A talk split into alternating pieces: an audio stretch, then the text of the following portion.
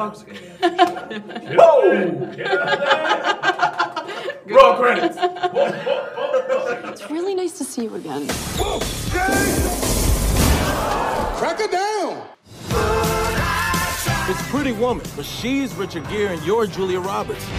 Honestly, this has been the best few weeks of my entire life. What does it take for an ordinary man to make fall in love a very successful and attractive woman like Charlize Theron?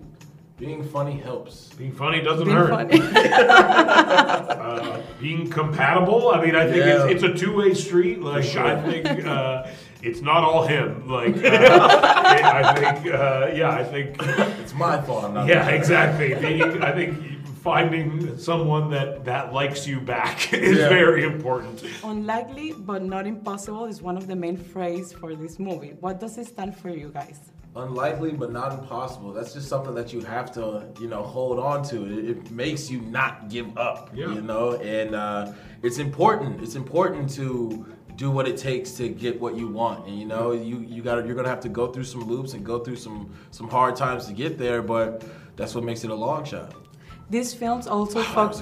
Whoa! Get out of there! Roll credits. Is the Secretary of State looking at us? It's like kind of knowing a mermaid. Do you tell people that? You probably doesn't remember who I am. Secretary Field would like to speak with you. With me? This film also focuses on the fact that politicians cannot be their true self in order to survive. Can you guys explain about these sacrifices? Uh, I know a couple politicians that are definitely their true self. Yeah, exactly. That's true.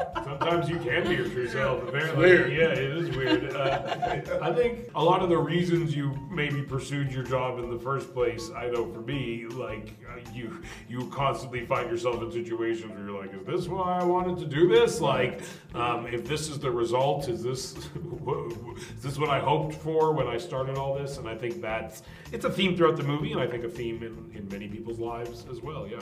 Oh, Shai, you have been playing so many diverse roles. Like you've been going from comedy to action to drama. You have been in films like Godzilla, The Monster, Just Mercy, and now this one. Mm-hmm. What's the biggest challenge for playing so many diverse roles? the mental exercise that it is. You know, it, it takes a lot in a, in a dramatic role. If you're having a good day, you have to go to work and make yourself have a bad day, you know, and like do that for hours and then try to be normal afterwards. So it's, it's, it's super exhausting, but comedy, it's, you know, it's, it's just a bunch of people working together, working together to find the goal together. And it, it's, it's better for the spirit.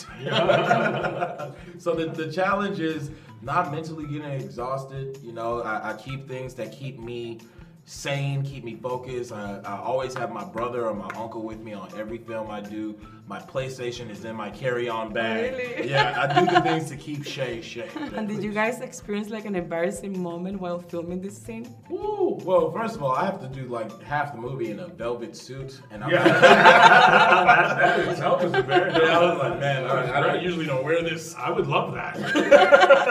and gold shoes. And gold, And yeah, gold those shoes. are Those were mine. yours. Gold shoes are mine. That was keeping Shay Shay. Yeah, Exactly. We have a situation. I'm in so much trouble. What's happened? Are they out of water?